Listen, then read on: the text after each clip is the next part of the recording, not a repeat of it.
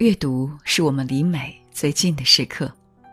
在微信上搜索公众号“上官文露读书会”，关注我们，可以查看节目原文或了解更多关于读书和电影的内容。各位好，我是上官文露读书会的主播简宁。我们之所以常常要把爱情与青春放在一起诉说，那是由于爱情成功点缀了青春最浪漫动人的节日。这使我们的记忆注定一生都要情不自禁地再次流连。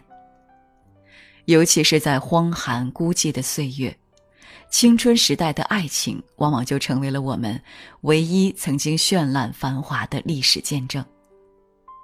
然而，设若爱情与青春只是提供给了我们这些，仅止于让我们在有关幸福的回忆中站立唏嘘，那么。当幸福并没有远离我们的时候，爱情与青春还有什么理由时而在我们的心旅上徜徉？其实，爱情并不必然与青春遭逢，它只不过是极易与青春遭逢。而青春永远是美丽诱人的沼泽，自然可以无一例外的将爱情变成一场艰难的挣扎。我们不在这挣扎中新生，便在这挣扎中沉沦。也正是源于这场人生洗礼式的挣扎，爱情不仅仅收获了幸福，同时也让我们饱尝了苦涩。于是，爱情因为青春拥有了分量，拥有了足以可供我们品味一生的滋养。如果说，青春是人生的一个起点。更多的因素则应归结为，爱情使我们初次同命运相逢。为什么我竟会因为一个自己还一无所知的人，蓦然迷失了自我？为什么我会毫无理由的情愿为这样一个人献出自己？我们知道，我们之所以爱我们的父，那是因为有血脉相连，有他们养育我们的含辛茹苦。基于相同的理由，我们的父母也一样无法不爱我们。但是我们深深爱着的那个陌生人，却不能够给我们这样的理由，仿佛是苍天要我们彼此相爱，是大地要我们相互依守。这时，和强烈的爱情一起席卷而来的深刻疑惑，开始让我们感受到宿命的力量，从此。我们将要与一个毫无干系的人共同分担命运的重负了。人生的里程也随着我们的相关思索由此展开。我们无处安放的青春，真正讲述的并不是一个青春无处安放的故事。事实上，在小说里，我们已经看到了青春在爱情中的安放。问题是。作者之所以要给自己精心编织的情感故事如此命名，我想，那是由于作者在这一次次的情感纠葛中，洞见到了爱情与青春的矛盾。恰是因为爱情的来临，青春变得无法安放了。不过这并不奇怪，和青春相伴的向来就是冲动与无知。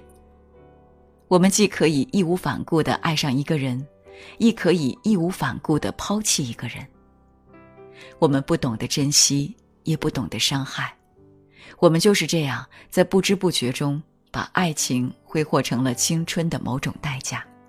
在小说中的一个个人物身上，我们目睹到的青春期的爱情，实际上是一个寻找的过程，那是通过寻找对方实现的对于自我的寻找。由于经验的匮乏。由于耐心的不足，由于勇气的缺失，总之是由于青春太多的局限，这一寻找的过程势必处处是戏剧性的磕磕绊绊。有时寻找了很久，我们仍然一无所获；有时寻找到的，最后却被我们确认为误会；有时同我们擦肩而过的，原来就是我们终生要寻找的目标。正是因为这样。青春期的爱情常常是一连串美丽的错误。主人公李然所经历的正是这样一个寻找的过程，应该说，他算是一个幸运的人，几乎没有经历多长时间爱的寂寞，并且在几次寻找之后，便邂逅了自己真正所爱的人。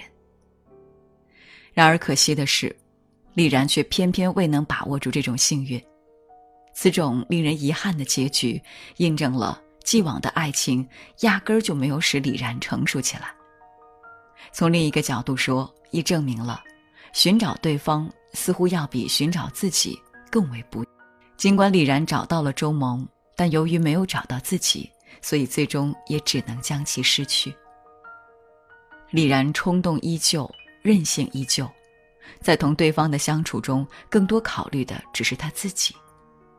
他没有耐心，所以无法等待周萌跟随他们的爱情一道成熟。爱情虽不拒斥欲望，但完全可以独立于欲望。欲望可以使爱情升华，更可以使爱情堕落。而李然在自己的爱情中在乎的却是过多的欲望。那么，欲望的放纵还有多少可能使其反思责任的必要？欲望能够给予李然以勇气，却不能像纯粹的爱情那样赐予李然以耐心，因此这就导致了李然的多次爱情不等成熟便要夭折。因为缺少了责任的约束，李然只能是孩子气的，放弃心爱的周萌，转向不爱的杜小斌，岂不就是一种孩子气的作为？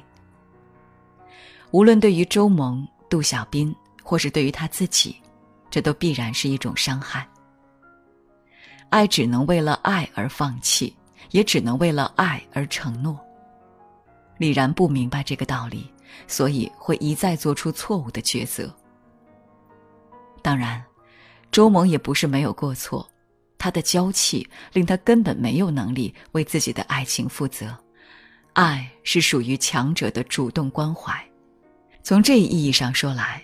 脆弱的周萌也实在难以将爱情担当起来，他同潘多的结合更像是一种无可奈何的迁就使然。不过，面对在女性面前一直显现的十分强大的李然，我们又有什么好苛求周萌的理由？当然，小说的重要意义并不止于向我们昭示出了当代中国青年爱情观念的幼稚与盲目。它实际上也暗含了有待我们继续去深入追究的一个历史问题，即是何种因素促成了这一代人可悲的情感生活现状。在周萌与母亲的关系中，我们不难找到答案。从阶级斗争年代走过来的父母一辈，对于爱的教育的陌生，致使其根本无力胜任儿女一辈爱的启蒙。由于他们首先懂得的是恨，而不是爱，这便决定了他们不可能把爱情视为自我生命中最重要的东西。故此，在面临爱情的抉择时，他们轻而易举的就依从了国家的意志；而当他们一旦由集体主义的梦幻中清醒过来的时候，又往往因个人意志的强烈补偿冲动，把爱情看作了过于自私的东西。从一个极端到另一个极端的走向，他们叫儿女们看到的爱情，始终不是源自于自我身心的真诚献出，仅仅是如何将爱情变成对于自己的庇护。分分合合，离离聚聚，暴露出的是青春的赤裸与肤浅。真诚和谎言，狂喜和悲伤，呈示着的是年轻的贪婪与草率。我本不指望在这种沉迷于彼此俊美面相的爱情里看到一种深刻的两性交往，但在眼倦之时，发现主人公们依然没能悟出爱情的辩证真谛，多少还是令我有些失望的。不过，这也恰恰道出了爱是艰难的这一真谛吧。二零零四年九月十二号。如果你想查看今天节目的内容，请到微信上搜索公众号“上官文露读书会”。阅读是我们离美最近的时刻，让我们共赴一场美丽的约会。今天的读书就到这里，下期再会。